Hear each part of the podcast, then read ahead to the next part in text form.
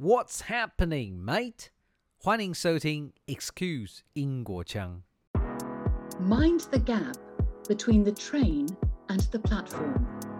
The next station is Excuse Yinghua Jiang. Change here for more unique and diverse interviews. I was really actively trying to involve all the uh, NGOs along the north coastline. I work with social service sectors of the, the local government. We actually form a, a committee that we meet every uh, two months and to talk about the students we're serving and also the, the service we're providing and there are about 40 members right now that we exchange our ideas and uh, I iPower is a very active role to provide resources you know so I will bring ovens to different schools if they different locations if they wanted to learn baking so I'll bring teachers to their location In a remote countryside of Taiwan's northern coastline unfolds a self exploratory means of education. It was 2017, aiming for helping the underprivileged children. Yang Xiaowei, with nearly 30 years of studying and teaching abroad in places like the UK and the US, decided to head back to Taiwan and founded iPower NPO, an NGO striving for reimagining the grassroots education. One of the principles is it takes a village to raise a child. Her materials are practical, her means is bottom up. Let's listen on to her fascinating pursuit of equality and how you can help as an individual. Hi, Xiaowei, how are you? I am good 加油 Well, thank you for coming. Thank you for having me. So the weather has been like different now. It's warmer and uh, it's sunny uh, near Indeed. yeah over our north coast of Taiwan. And occasionally we can still put on our coat. So it's the, the brilliant weather, right? It's just half cold, half hot sometimes. Like autumn in the UK. Yeah, indeed. Well, speaking of the UK, uh, this is Mm-hmm. the most exciting part. Can you briefly introduce yourself over the past, let's say, 30 years, maybe? My name is Wei. Um, when I first arrived in, in England, I was barely 20, and all my classmates in North Yorkshire, and they call me Shao Wei. So I've been called this crazy woman for, for a while. They How did not- they know Xiaowei means crazy in Taiwan? How did they even know that? they didn't. It's just with the Yorkshire accent, very broad Yorkshire accent. So my name was pronounced Xiaowei for for about two years, or almost three. So um, yeah, I I uh, I Mm. left Taiwan when I just graduated from uh, vocational high school in Taiwan, and uh, um, I moved to uh, London for a brief, like three months. And during that time, I Mm. realized was too expensive for me to to live there, and also Right. I I didn't quite know what I was doing in the UK. I just wanted to be an English teacher, teaching at the Bushi Ban, and I thought maybe just having a language credential, like went to these uh, language schools, would give me this credit. And realized they were using the same textbooks compared to the Taiwan uh, schools I went to. So I I, I Mm. thought to myself maybe. Uh, get, getting these language classes are not really um, my concern at that time. Mm. So I uh, I moved to Harrogate for uh, my study study of BTEC um, because Right. of the these kind of uh, um, credentials has to be tr- uh, transferred uh, in a way or Mm. evaluated. So I wasn't Yeah. qualified to go to uh, university then. So I did uh, a year like college prep, but it's more a, a career path. So um, Yeah. So then I realized that there are two different systems operating uh, in education. So you could choose the career route or the academic route, um, Mhm. but during which time that uh, during which you could really convert from one to another. So I found that interesting that I could choose which, whichever pathway that I was comfortable with at that time. And then that Mm-hmm. was Yorkshire and the beginning of my life living in Yorkshire, and I moved to Leeds University and um, to study my uh, BAQT as a qualification for teachers, and um, it, I was lucky. I was lucky enough to to study in a Mm. national sculpture park, so it was beautiful, and and, and then it just my like a my UK dream fulfilled, you know, in the countryside and uh, surrounded by all these trees and sculptures. And Oh, Henry Moore sculpt- sculptures how are everywhere around me. So uh, I studied arts and education there for two years.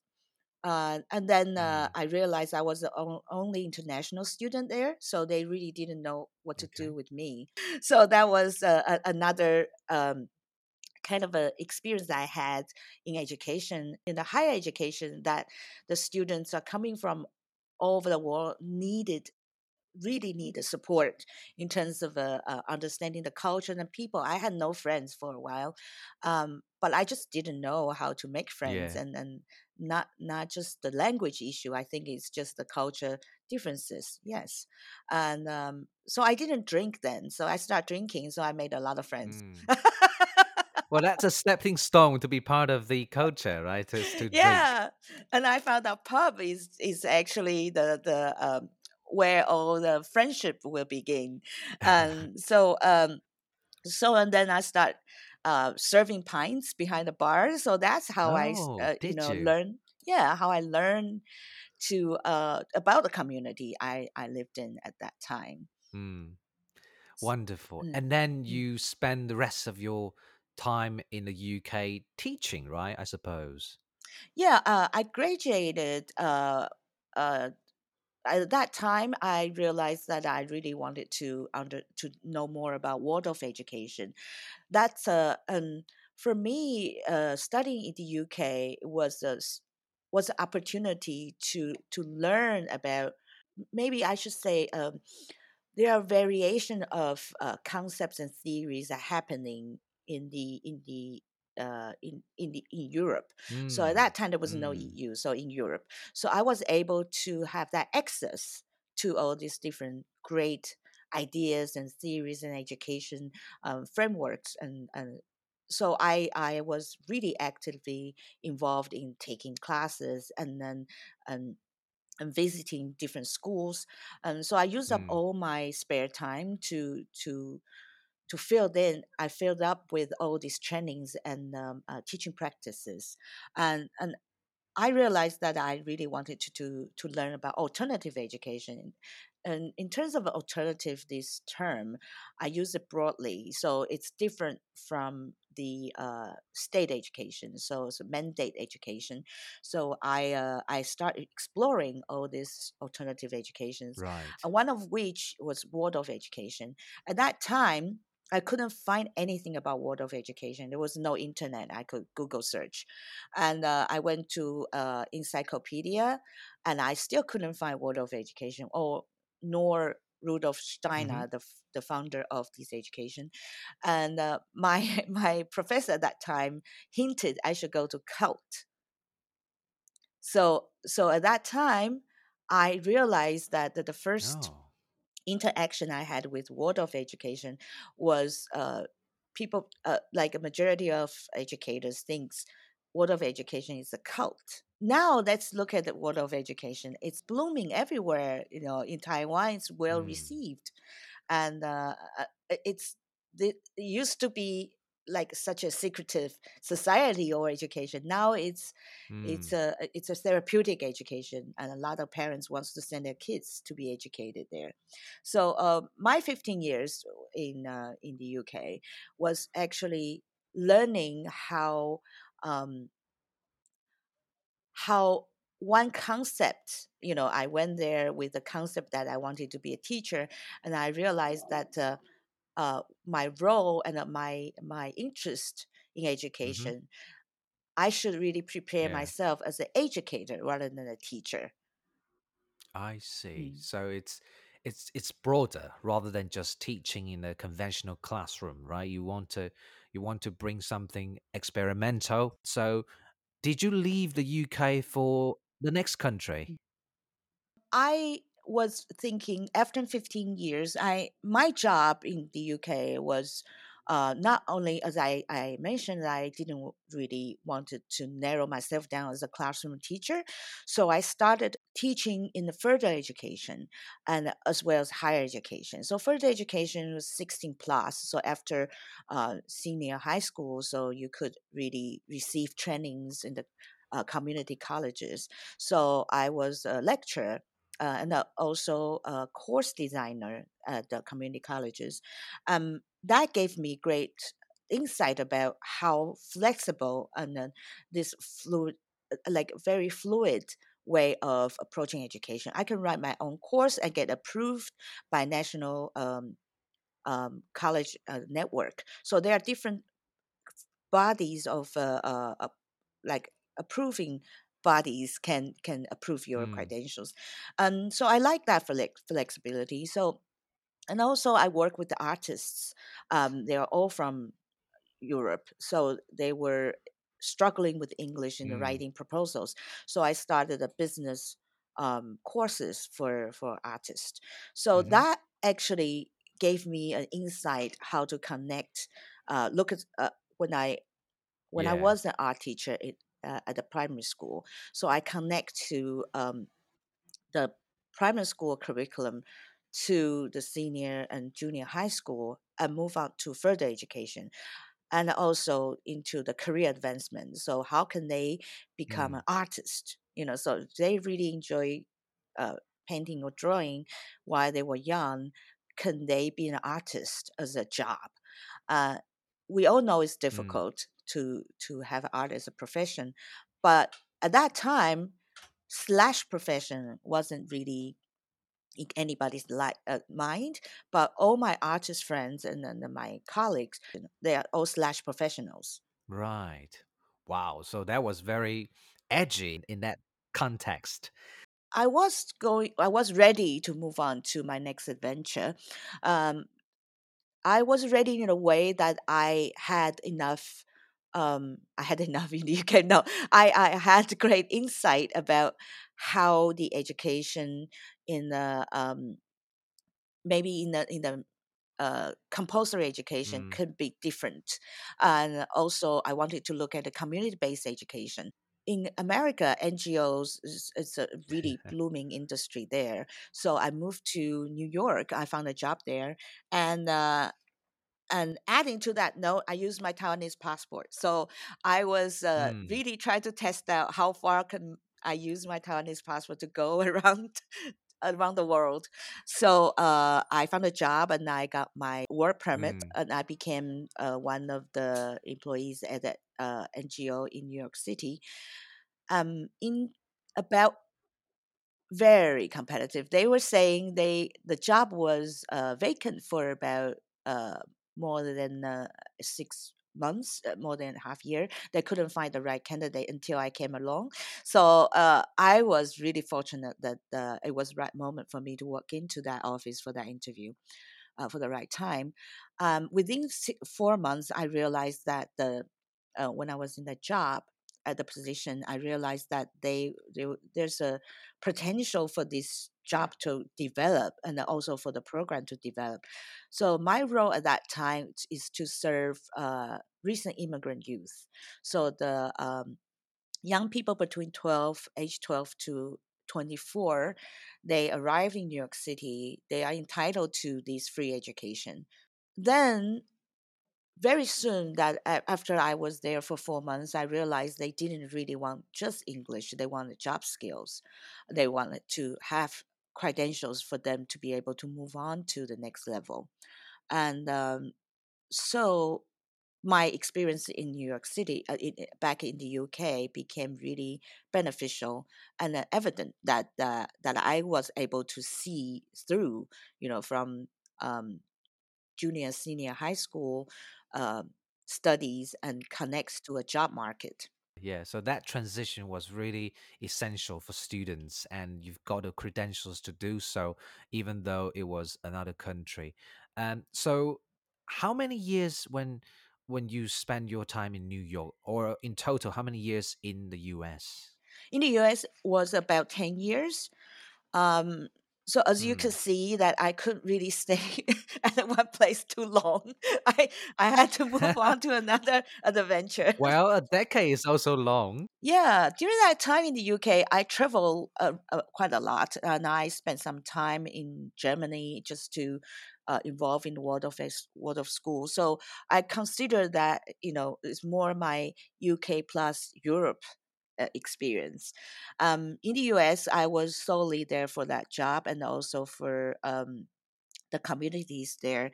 Um, for within that ten years, um, I was uh, I put my heart and soul there. Um, it was really shocking experience because I thought when I was young and going to the states is for a dream, and uh, I experienced when I when when I was there for that ten years of time, that amount of time, I realized that dream could be a nightmare. You know, so um, especially if you're a young person that you you were there with a purpose. Uh, some of the young people I served, most of them were given that kind of hope and dreams. Uh, they carry that hopes and dreams f- from their family. They were the only ones sent to the U.S. to fulfill that dreams for their whole family, to send money home, to feed you know to feed a family or get a green card or citizenship and get their family over because there's no health system and also there's no support system at home. Uh, the infrastructure you know of their villages really really poor.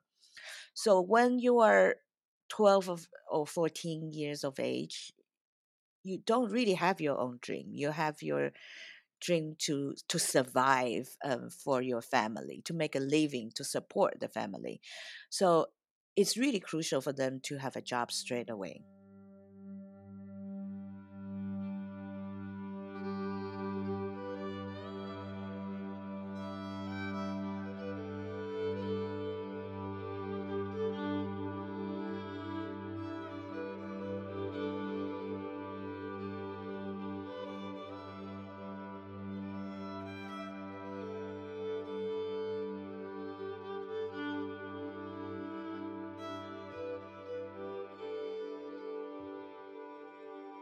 one thing that I realized that uh, I have a mindset as a teacher, as an educator. Uh, during these 25 years, I've been challenged with my own value, uh, with my own belief. Um, because when you wanted a fulfill the the ideal ideal dreams that everybody expected you to deliver and hope your your students you you are teaching uh, will all score high in math or English or or, or, or, or all the subjects and also become a a, um, a well behaved citizens and then and knows the right person to vote. And with all that um, doesn't really match the dreams of the students and uh, also with that high expectation you know at the, at the end of the day you will all become a, a engineer working in the silicon valley that's very little people can achieve that. And so so therefore the kids the especially the the population i serve is from underprivileged communities they became um, self-doubt timid and also they just don't they don't even know they could choose uh, in terms of education. So they would choose the one that that that, that it's easiest to achieve and the, the shortest uh, way to achieve. Um, so one thing that I've learned is uh, education poverty does exist Inequality. inequality and and also that I believe that I can only do this much. That kind of a mentality will pass on through the um, the giving. For example, the giving from the schools that I, I used to uh, work for in Mhm. New York City. We have like Microsoft engineer uh, uh, uh, designers to become our volunteers, uh, Google uh, engineers to become our volunteers. But the pathway from being like not able to feed themselves and their family and a homeless uh, Mm. youth to become that designer engineers. It's it that mission is almost impossible. Yeah, that's a huge gap between It's where they are and how they can achieve. yeah. So And then, um, yeah, how did you find mm, them, you know, an unconventional path to become someone they can become and which which they had never imagined before? right. So this and this question is easier for me to do. Is I become that person that they could achieve to be. Hmm, I could train my students to take over my job. that's interesting. and I could train my students to take over everyone's job at my school. If I if I set up that goal, it's easier for them to be become us. Hmm, And also, I see. break down how much will that cost for, for me to get that education and uh, to be able to uh, be in the job market. So every stage, uh, um, with my background, I, I, like I used to work at a bar, and I save enough money to pay for my master degree. You know, so Hmm, that kind of a um, kind of com- to convert that currency is is achievable. hmm, hmm. And Yeah. So you practice what you preach, and you really wanted to let the students know that the possibilities were there, and they shouldn't just narrow their own options. And so, um, shall mhm, next? Um, mhm, I know you came over a lot of stages of trials and errors. Uh, I mhm, want to talk about uh, your latest role, uh, which is mhm, in Taiwan. Over the past uh, 30 years you've spent overseas i guess that momentum can be mhm, uh, translated into what you are doing right now. So talk to us about um, your um, organization ipower npo in taiwan Yeah. Okay. Uh, iPower. Um, they are acronyms. So I means individual, and uh, P could be people or personality or possibilities, and O organization. W is for work, and also employment for E, and the rights for R. mm, Um, these are the acronyms uh, came up by my students in New York City and uh, we realized that uh, our young people needs to know about their rights and to be able to gain access to work and get mm, equal pay and also we mentioned about the uh, inequality in education and also the educational poverty this mindset we have to fight against. So mm, therefore we really value the individuals and uh, how they think and we nurture uh, individual uh, students in the classroom. So mm, when uh, I actually left my job uh, back in 2014, um, so my students they went to um, they gathered together. They wanted to send me a farewell gift.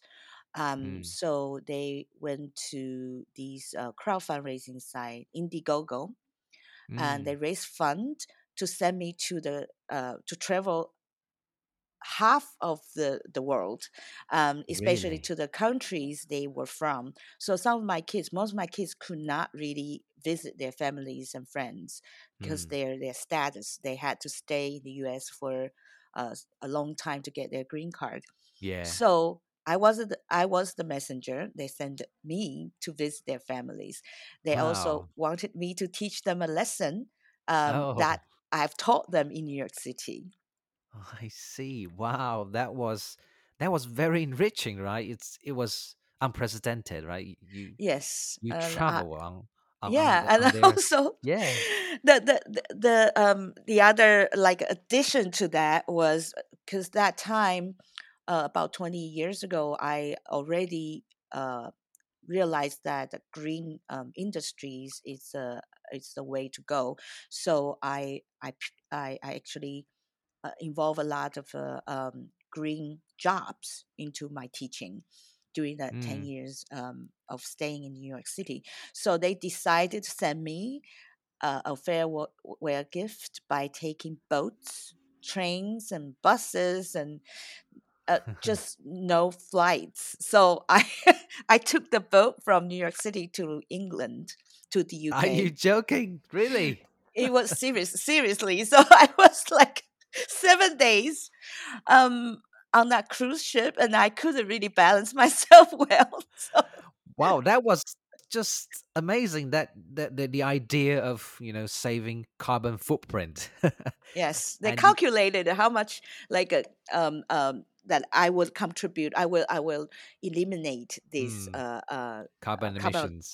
yeah admissions so um so we did that and also they did uh they sent me a bodyguard one of my students were traveling with me they were worried about my safety they knew i i could go i would just hitchhike my way so they Ah. wanted me to be safe so there were two of us we traveled and uh, it took us almost a year and uh, we came to taiwan Mm, with uh, a little bit uh, money uh, fund left so we decided to stay here so my students uh, one of my students who came with me she said you know the skills i had um, the program i established in new york city would Mm. benefit the people here because we did our uh, uh, travel around the island. We visited different community centers uh, in in Xingyixiang or Fuxingxiang, and Mm. also remote schools. Um, I did that for five times before I decided I could stay uh, on to establish iPower here. Mm. Because it must be very different, right? Taiwan for you as a as a country. It, it seems you had Mm. left con- the country for almost three decades, right? Yes, yes, it, it was about right. And so a, a lot of people saw me as returning to my country, uh, to Taiwan. I was more like uh, wanted to assess if I my job skills, my um, my qualification, my experience would that benefit the country Mm. um, at that time. So I evaluated, and then six different students came during the time I was here to do that evaluation, and they all agreed that I could stay, I should stay on and establish uh, iPower here. Mm, mm. So it became the birth of these um, of the iPower. So it was only a program. Now it's a it's a it's a school. It's a community center. It's a NGO here in Taiwan. Mm. And how many years of operation has iPower been um, in Taiwan? Um, altogether, as an iPower as a, a entity, is about five years, uh, going to be five years. But as a um, research began about six, seven years ago, and uh, I uh, started with my living room and I used that as a as a school. A classroom as well as Family Mart and 7 Elevens. And Wow. that's where I reach the community and I study I learn about the community. And also, breakfast joint is a great place to meet moms and dads in the morning. Mm, mm. So I did my field research this way, and I used all the um, resources I could find, this public spaces I could use, uh, to turn them into a, a, a pop-up classroom, and then to Mm. have the the dialogue like a community cafe to have a dialogue with parents and grannies and, and, and kids to find out if my skills are are are needed here. Mm. And so, where are you located? Right now, I'm in Shimen, um, in Shimen 区, Shimen district, uh, very close to Baishawan and Mm. and Qianshui Um, I have handpicked this place was because the the district uh, has no um, social service uh, uh, joint or, places here, so the kids are not really supported by anybody, and also um, this is quite remote in a way that is one one uh, road uh, to go to Danshui and uh, uh, but um, for uh, more than uh, four fifths of the um, communities are in the mountain. So on the sea, yeah, the coastline it's really easy to get to the Mm. nearest villages or, or places. But the mountain, um, the kids are from the mountainside will only they can only Mm. catch a bus on the way down to um, go to school, and also another one departs around Mm. three thirty or four to take them home. So there's even there are services provided uh, near the, their Mm. school, they cannot access those services Yeah. because the, the transportation.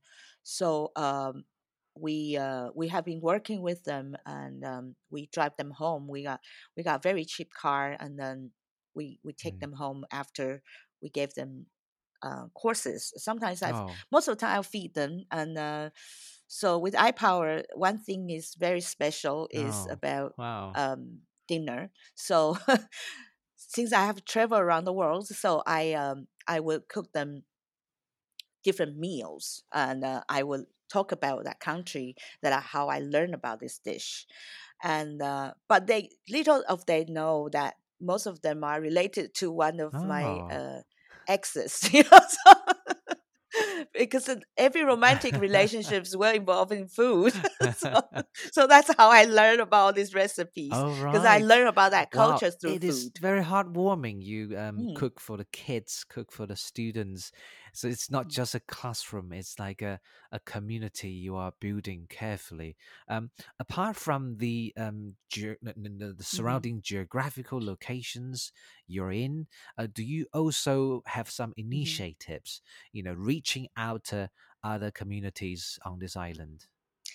Yes. Um. Oh, I um. We have been um like a, a very recent um in Feb in February we just finished a festival and so we will we we actually have festival um in Lao Mei one of the tiny little Li in Shimen uh, annually Mm, every year we involve different uh, organizations to come and and tell each other you know so it's it's more like a meet and greet place and also we I get see. all the uh, residents to come out and uh, learn about the resources around them.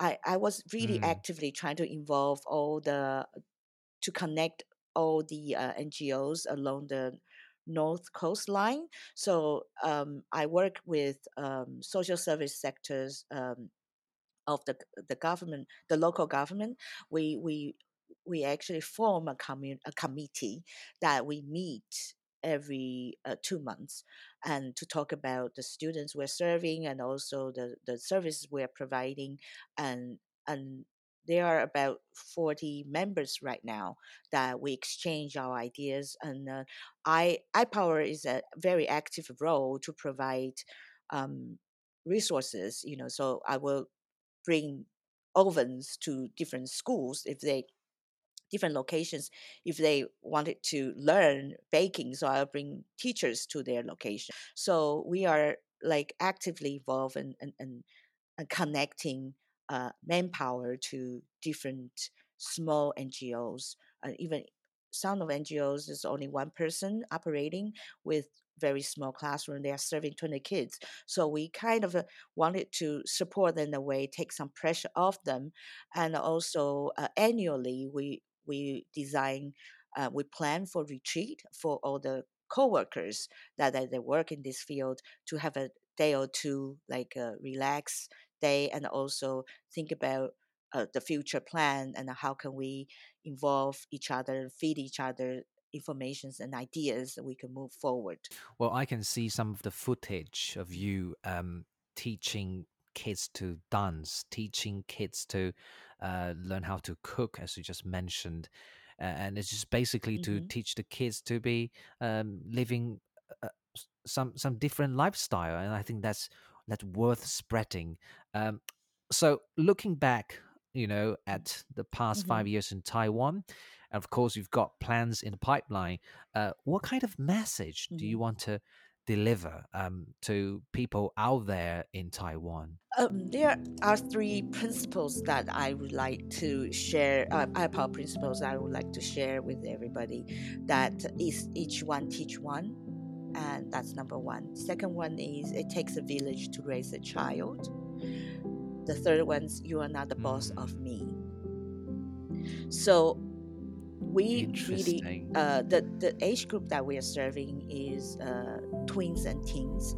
So when they are reaching senior, a junior high school, we we provide um, job related training for them. Even cooking will relate to a certification in the future, and also we would like to everybody to have their pers- like a specific skill that they would like to share with the students that could help them to bring income to their lives um, so they could deal with their own family issues they have a skill to, to earn the living or getting the recognition um, to, to showcase their work. Um, so that is one thing that i would really involve um, the community to contribute. Um, every single child is our child.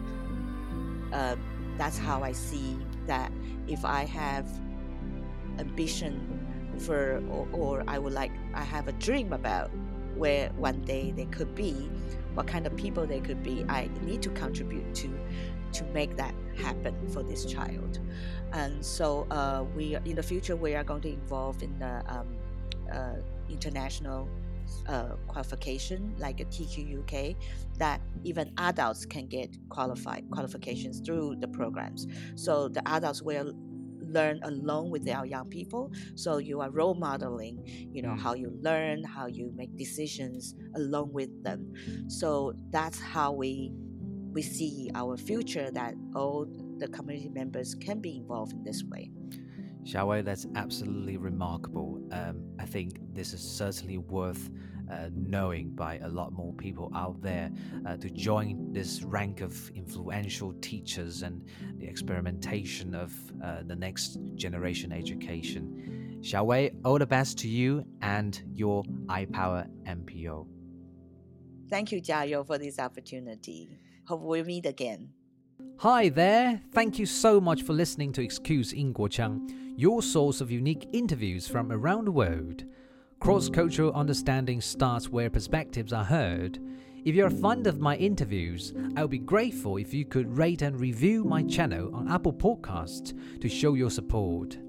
If you're interested in joining other listeners who enjoy this channel, you could ask to join my Facebook group, Excuse Inguo Chang. And of course, on Instagram, you can also follow me there. Until next episode, cheerio!